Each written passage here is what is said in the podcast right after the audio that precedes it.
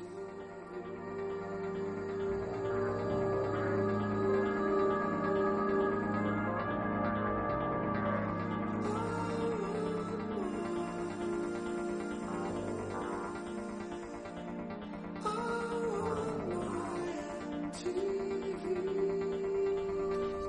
Muy buenas tardes a todos nuestros oyentes. Bienvenidos un martes más al programa de análisis periodístico de la economía que realizamos los alumnos de segundo de periodismo de la Universidad Europea de Madrid.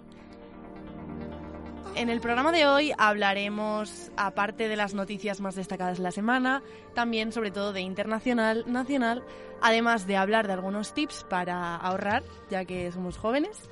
Y por último hablaremos de algunas definiciones importantes en el mundo de la economía.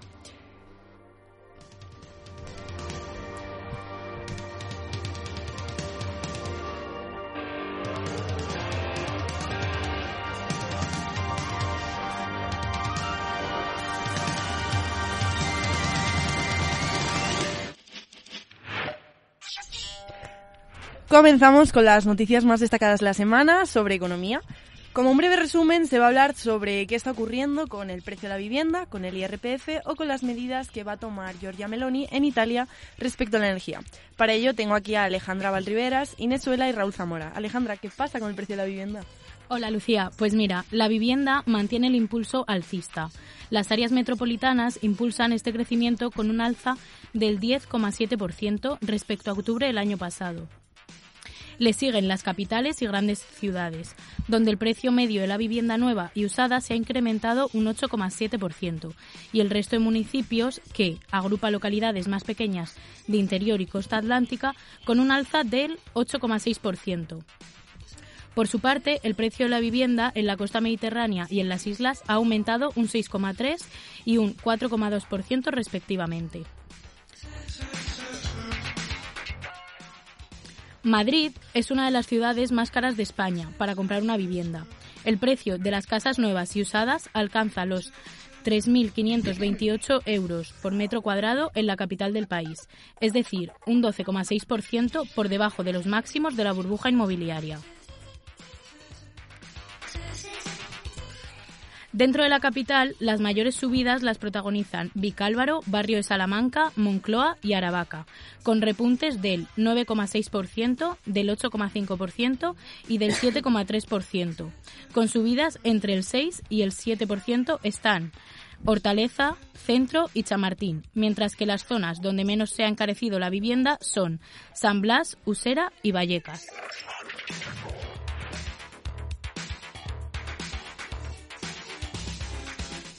El pasado 3 de noviembre se aprobó en la Asamblea de Madrid con los votos de PP y Vox la deflactación de la escala autonómica del impuesto de la renta sobre las personas físicas, la cual tendrá sus efectos en la declaración de la renta de cara al año 2023. Los partidos Unidas Podemos, Más Madrid y PSOE han votado en contra de la medida y han manifestado que las rentas más altas serán las más favorecidas. Muchos diputados han presentado su disconformidad con esta nueva medida, pero Eduardo Gutiérrez, diputado de Más Madrid, cuestionó la prisa del gobierno de Ayuso, ya que se aprobará mediante el proceso de lectura única. Según los datos del Ejecutivo Autonómico, las medidas supondrán un ahorro de 200 millones de euros para los contribuyentes madrileños, un 6,26% de la cuota para un sueldo bruto de 20.000 euros anuales, el 2,71% para un sueldo de 32.600 euros anuales y el 1,49% para un sueldo de 90.000 euros anuales.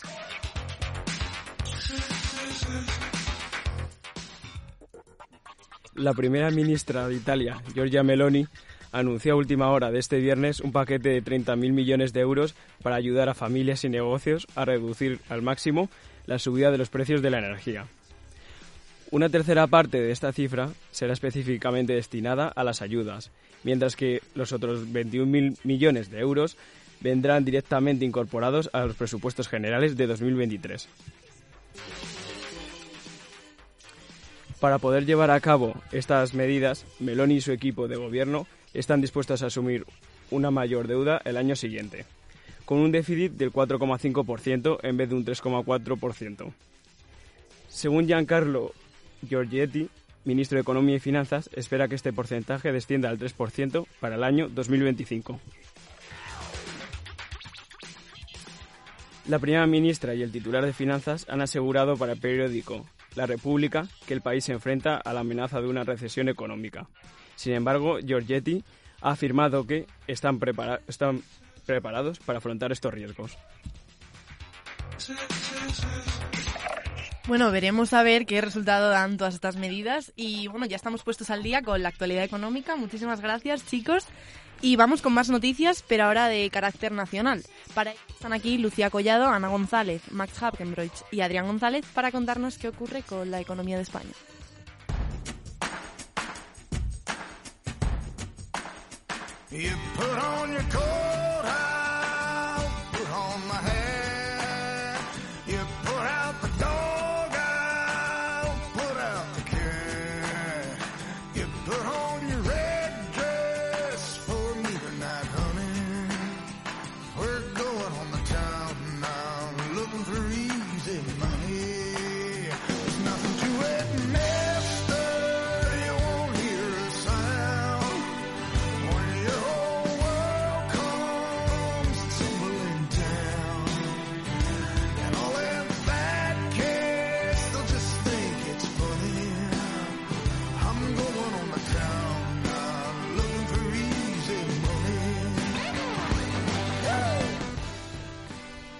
Bueno, comenzamos con las noticias nacionales del país. Lucía, ¿qué está ocurriendo con las pensiones?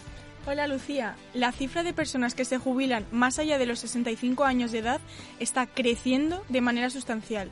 El ritmo de crecimiento de los nueve primeros meses del año fue del 7%, según desveló ayer el ministro de la Seguridad Social, José Luis Escriba, quien también atribuyó el incremento a una de sus medidas estrella.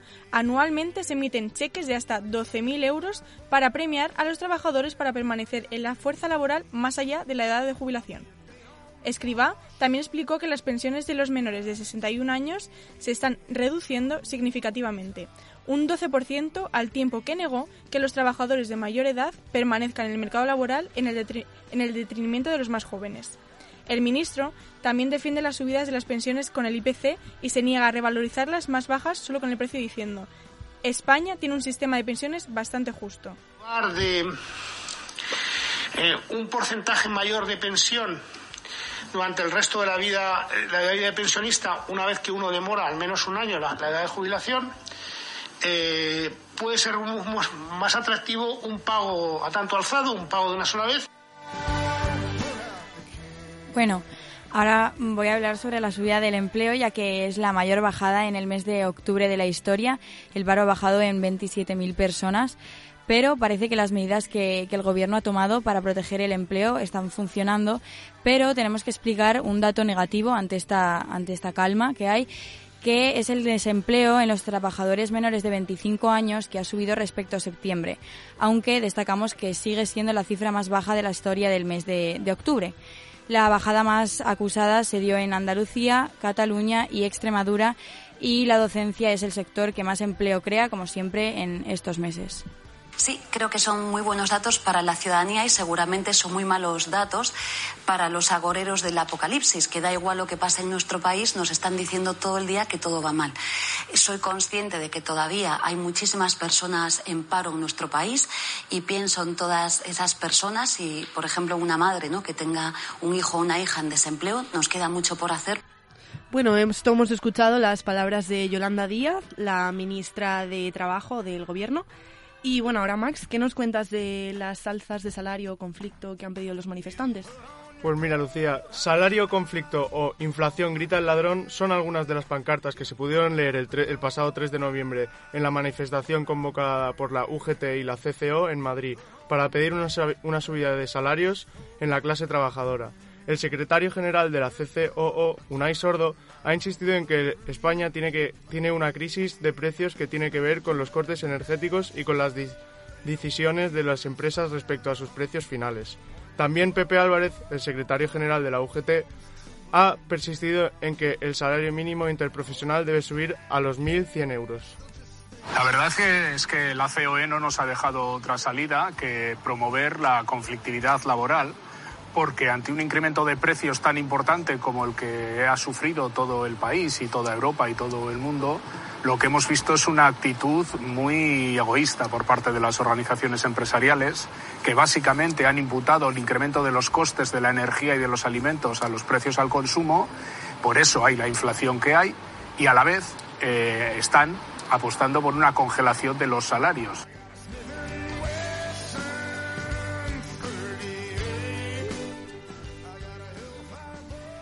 Buenos días, Lucía. la ayuda de 20 céntimos al combustible se encuentra examen. En diciembre culmina la prórroga de esta subvención y ahora se ha de decidir si se mantiene tal y como está o se modifica.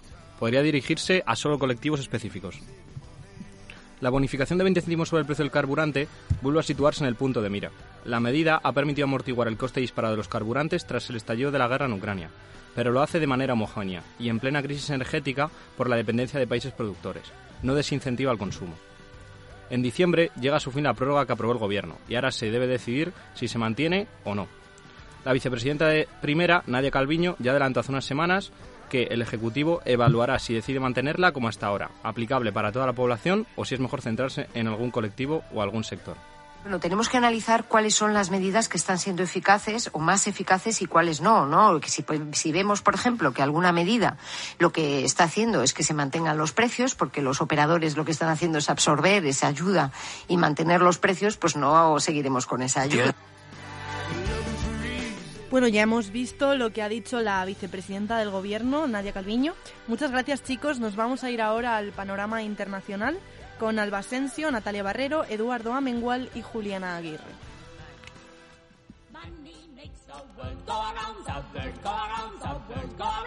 Money makes the world go around, it makes the world go round. A mark, a yen, a buck, or a pound, a mark, a yen, a buck, or a pound is words that makes the world go around. That clinking, clanking sound can make the world go round. Money, money, money, money, money, money, money, money, money, money, money, money, money. If you happen to be rich and to feel like a night's entertainment, you can pay for a escapade. If you happen to be rich and alone and you need a companion, you can ring ting-a-ling for some mate. If you happen to be rich and you find you left by your lover and you moan and you quite a lot, you can take it on the chin, call a cab and begin to recover on your 14 carat yacht. What? Alba, ya sabemos que Twitter ha cambiado de dueño, pero ¿qué significa esto? ¿Qué cambios se están produciendo? Los despidos se han convertido en una realidad en la plataforma de Twitter. El pasado viernes 4 de noviembre, la empresa cerró todas las oficinas para evitar problemas. El nuevo jefe de la compañía, Elon Musk, anunció esta situación a sus trabajadores el día 3 del mismo mes. El contenido del mensaje, que se difundió a través de la propia red social, sugería que era un paso necesario, pero no especificaba el número de empleados que iban a perder su puesto. Aquellos que consiguieron mantener su trabajo fueron avisados por el correo de la empresa el día 4 y aquellos que no pudieron fueron notificados a través de su correo personal. El director de Webbass Security, Dan Ives, nos habla acerca de estos despidos. Habrá despidos masivos, cerca del 75% de los empleados, lo que va a dejar a la empresa a bajo mínimos, algo que va a hacer retroceder a la compañía tres o cuatro años. Está por verse aún lo que supondrá para la plataforma este nuevo dueño. Vamos con otra noticia, esta vez de Inglaterra. Natalia, ¿qué está ocurriendo allí con el dinero? Pues ya se ha catalogado como la octava subida consecutiva del dinero en el Reino Unido. El jueves 3 de noviembre, el Banco de Inglaterra ha decidido subir los tipos de interés del 2,25, en el cual se encontraban, hasta un 3%, el nivel más alto desde 2008. Este país no atraviesa un buen momento, ya que después de la dimisión de Liz Truss y el consecuente ascenso del premier Rishi Sunak, ha formado un clima de inestabilidad política y económica. La inflación es demasiado alta y muy por encima del objetivo del 2%, ha afirmado el BOE en un escueto comunicado. Nos vamos ahora con Alemania. Edu, ¿qué nos cuentas? Sí, eh, Olaf Scholz, eh, canciller de Alemania, va a presentar un acuerdo entre el gobierno federal y los estados federados para fijar un tope de gas a los hogares y a las pequeñas y medianas empresas de 12 céntimos por kilovatio hora y en el caso de la calefacción de 9,5 céntimos por kilovatio hora. Es una enmienda importante, ya que actualmente el precio del gas en Alemania se sitúa en una media de 21 céntimos por kilovatio hora. Según el documento pactado, el tope al precio del gas se introducirá el 1 de marzo de 2023. Y ya como última noticia internacional, Juliana va a hablarnos de las previsiones para 2023 en cuanto a la situación económica de los países. Así es, las previsiones del Fondo Monetario Internacional, la mayoría de países entrarán en recesión desde 2023. Y el paso de una economía con relativa estabilidad, muy bajos tipos de interés y poco aumento de inflación a otra diametralmente opuesta dificultad operativa mundial. Lo llaman las nubes grises en el horizonte económico mundial. Son las grandes presiones inflacionistas causadas por los desequilibrios entre la oferta y la demanda. Las políticas de la época de la pandemia y la invasión de Ucrania no auguran tiempos mejores según la directora gerente del Fondo Monetario Internacional, Cristalina Georgieva. Estamos entrando en una nueva zona peligrosa, un mundo más fragmentado, más frágil y más propenso a los choques, que pueden desequilibrar rápidamente a los países, dijo Cristalina Georgieva. Gracias chicos por todas estas noticias. Ahora ya vamos a dejar las noticias a un lado y nos vamos a ir a hablar sobre empresas. Teddy Persicot, Noah Castro, Giancarlo Carrozzini y Daniela Chirinos nos van a contar la historia de la Casa de las Carcasas.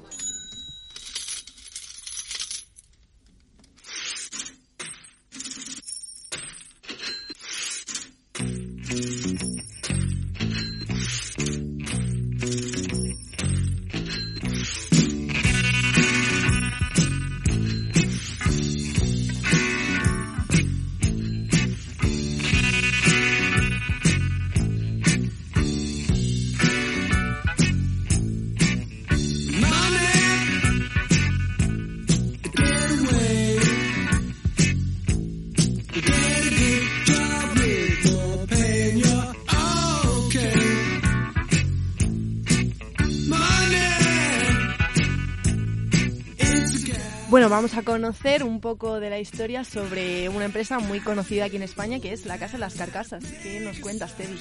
Hola Lucia, claro, como acabas de decirlo, vamos a hablar sobre la Casa de las Carcasas. Esta empresa fue fundada en el año 2012 por Ismael Villalobos, aunque en la actualidad su participación en la empresa es menor en Jayeres de la Vera, un pueblo de Extremadura. Pero bueno, realmente su gran expansión en España se dio durante la pandemia hasta contar con actualmente con casi 200 tiendas y con más de mil empleados. Un dato de gran importancia es que, como bien ha informado el diario económico El Economista, el negocio de origen extremaño se enfrentará a una nueva etapa tras venderse al fondo inversor Pro A Capital, que cuenta con inversiones en grupos conocidos como Grupo Vips, Palacios o Pastagallo por más de 100 millones de euros para ayudar a la internacionalización de la marca. Además, como bien ha comentado Teddy, al haberse expandido tenía mucha clientela, por lo que se abrió la primera tienda física en el Centro Comercial Sanado de Madrid, en el año 2013. Y a partir de ese momento, pese al auge del comercio online, la tienda de fundas de móvil ha continuado creciendo. De hecho, en 2019 consiguieron una facturación anual que supera los 45 millones de euros y contaron con más de 150 tiendas.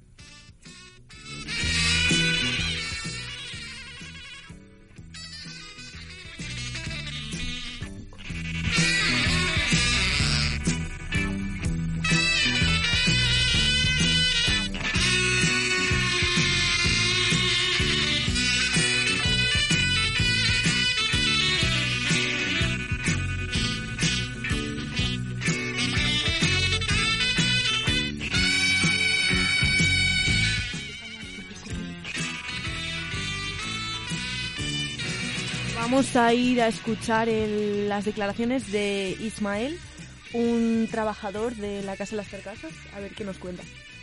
Sí, bueno, nosotros creo que al contrario de todos los retailers, eh, empezamos de forma online, eh, con productos tecnológicos, en aquellos momentos en que Amazon era muy, muy, muy pequeñito, pero hacía grandes inversiones en publicidad. Y, bueno, empezamos a importar eh, productos para accesorios de telefonía y todo el mundo nos preguntaba que, oye, ¿dónde podía probarse? ¿Cómo podía devolver? O sea, esa confianza de la tienda tradicional. Y fue por ello que apostamos de, de abrir nuestra primera tienda Hemos escuchado a Ismael, el dueño de la franquicia de la Casa de las Carcasas.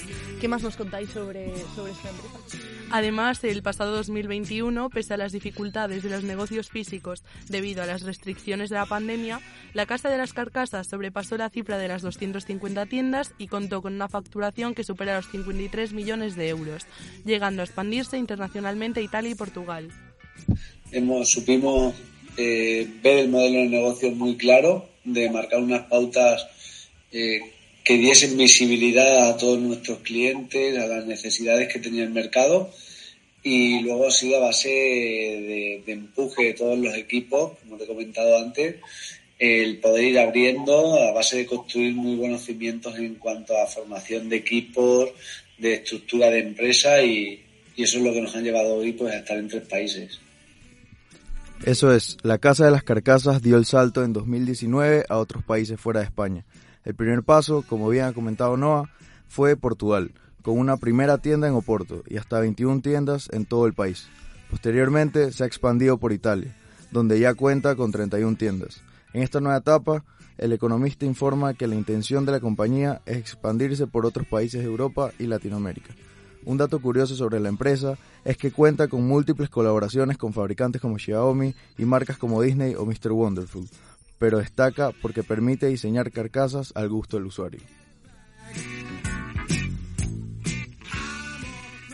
Además de los datos comentados anteriormente por Giancarlo, hay que mencionar que la empresa figura en el puesto número 97 de la última lista de Financial Times, en la que se recogen las mil empresas de más rápido crecimiento en Europa. Además, habría registrado una tasa de crecimiento absoluto de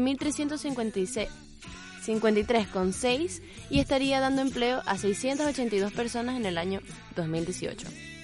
Por otra parte, las redes sociales juegan un papel fundamental en la actualidad, por lo que a través de la plataforma de TikTok y Twitter se viralizó un bulo de estas tiendas de, de esta gran empresa, contando con comentarios sobre su verdadera intención como la supuesta trama, una operación de blanqueo de dinero o que, cito textualmente, un cartel de droga que sustenta una estafa gigantesca, justificando dichas ideas con argumentos como siempre están vacías y que las carcasas simplemente son muy caras. Sin embargo, estas acusaciones son completamente falsas y muy fáciles de mentir ya que la empresa simplemente ha tenido una estrategia económica a través de vender productos chinos a comisión, siendo un negocio millonario y muy bien egresado.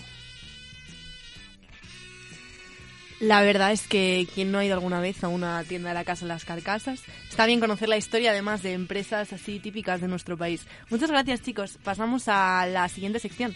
Están aquí Mario de Hipólito, Paula Márquez, Lidia Jiménez y Paula Macías para hablarnos de los gastos hormiga. A ver qué nos cuentan. No, la verdad que no sé.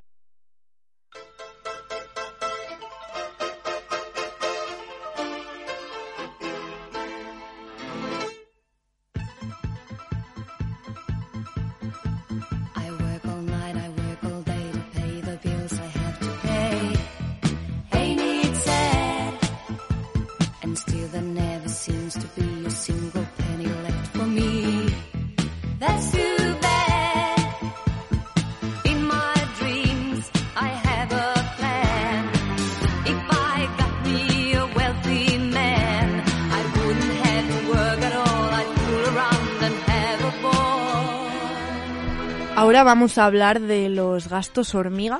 Yo desde que he leído esto, la verdad, me ha dado bastante curiosidad. Mario, ¿qué nos puedes contar de, esto? Pues Lucía, mira, día a día tendemos a gastar dinero en diferentes actividades o servicios, sin importar nuestra edad ni dónde nos encontremos.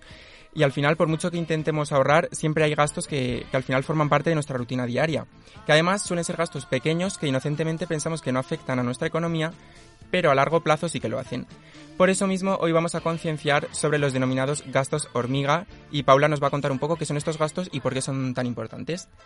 Sí, Mario, pues los gastos hormigas son los consumos cotidianos que tienen un valor bajo y por eso suelen pasar inadvertidos en nuestro registro de gastos o presupuestos mensual. Básicamente se trata de compras tan pequeñas como las hormigas, pero que juntas pueden representar o un gran gasto o una gran oportunidad de ahorro. Pero los jóvenes de hoy en día están al tanto de esto. No, la verdad que no sé qué son los gastos hormigas. Y no lo había escuchado nunca, la verdad. A ver si lo he entendido bien. Son esos gastos, como por ejemplo puede ser mm, un café, que lo típico de estar dando una vuelta y decir, va, pues me voy a comprar esto. ¿Es eso verdad? Efectivamente, los gastos hormigas pueden tener un efecto muy perjudicial en tu presupuesto mensual, ya que destruye nuestra capacidad de ahorro e incluso pueden llevarnos al endeudamiento innecesario. Se puede decir que los gastos hormigas son innecesarios y malos, ya que no son, no son impredecibles, pero son imposibles de evitar. Estos gastos se tratan más de un deseo que una necesidad. Uno de los ejemplos más grandes en la vida diaria, como lo habías mencionado Lucía, es el café diario que lo compramos. Para tener una idea exacta de cuán grande pueden ser los gastos hormiga, hemos preguntado a jóvenes universitarios cuánto, cuánto gastan en café a la semana. Gasto a la semana unos 10 a 15 dólares. Es un aproximado de 25 dólares. 15, 16 euros. Bueno, aproximadamente unos 20 euros semanales. Es importante saber controlar estos gastos, por eso hoy hay que traer algunas recomendaciones para evitar estos gastos hormiga. Un consejo que todo el mundo puede hacer es apuntarse en una lista todos los gastos que realicemos a la semana para ayudarte así a gestionar pues, tus ahorros. Por otro lado, empezar a pensar dos veces antes de comprar algo, porque muchas veces se hacen compras impulsivas cuando al final el producto no te va a servir.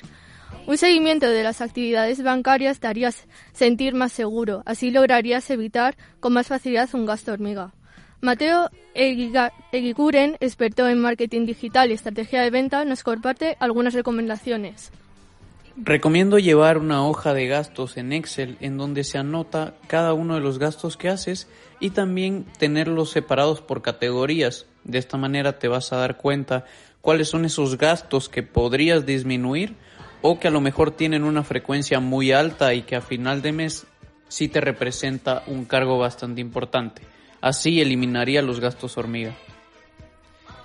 Pues definitivamente tenemos que ser conscientes de que pequeños gastos uno tras otro durante nuestro día a día suman una gran cantidad de dinero y al final del mes esto puede haberse convertido en un gran gasto. Por eso es muy importante apuntarse estos gastos y sobre todo tenerlos en cuenta porque si le damos la vuelta a la tortilla podemos hacer de este tipo de gastos una nueva manera de ahorrarnos una cantidad de dinero considerable cada mes. No sabía yo esto de los gastos hormiga. La verdad es que si te pones a pensarlo hay muchísimas compras que hacemos que son totalmente innecesarias. Gracias chicos por concienciarnos de esto, lo tendremos muy en cuenta. Animamos también a los oyentes a tratar de eliminar esos pequeños gastos durante un mes, a ver cuánto dinero conseguís ahorrar.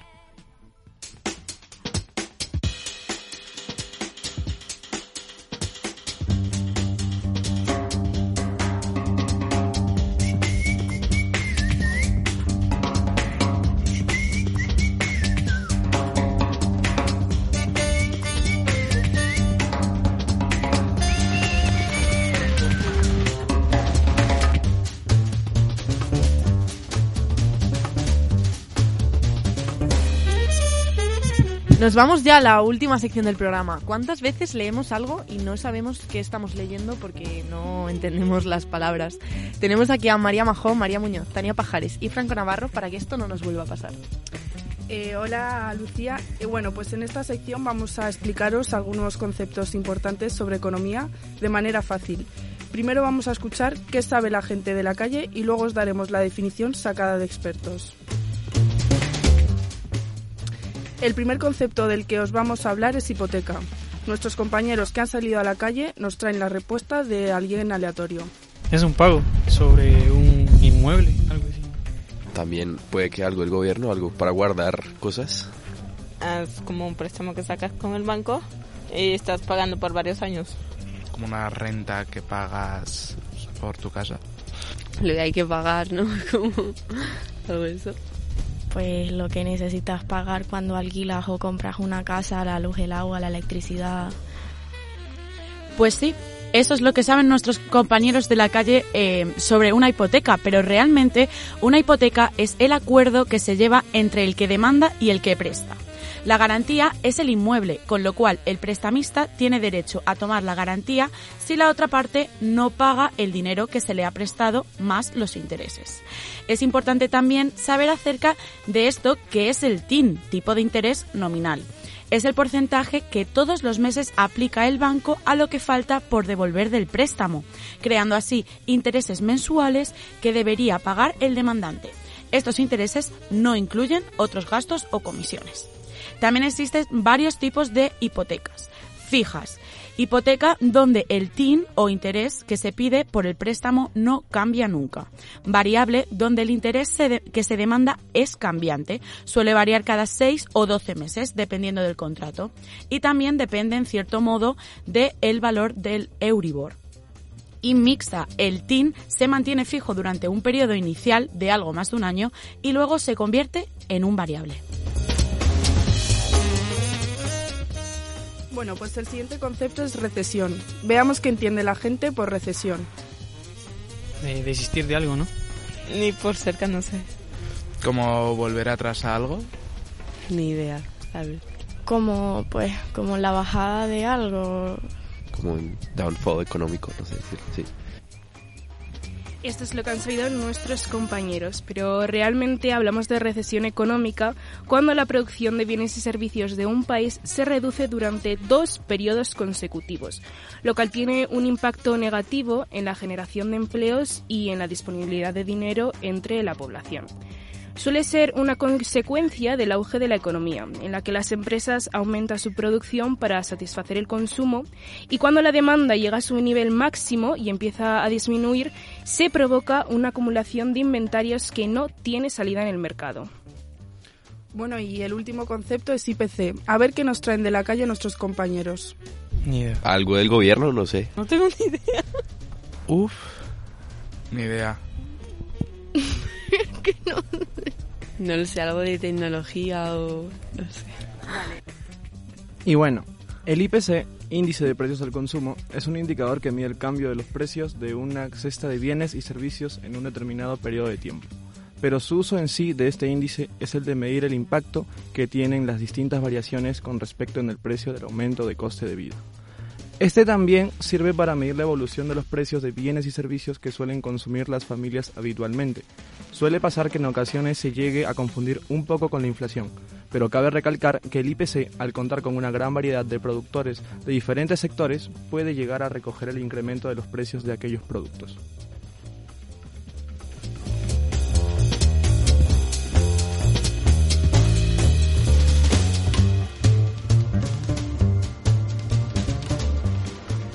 Esta ha sido la última sección que teníamos en el programa de hoy. Muchas gracias chicos y a nuestros oyentes esperamos que os haya gustado.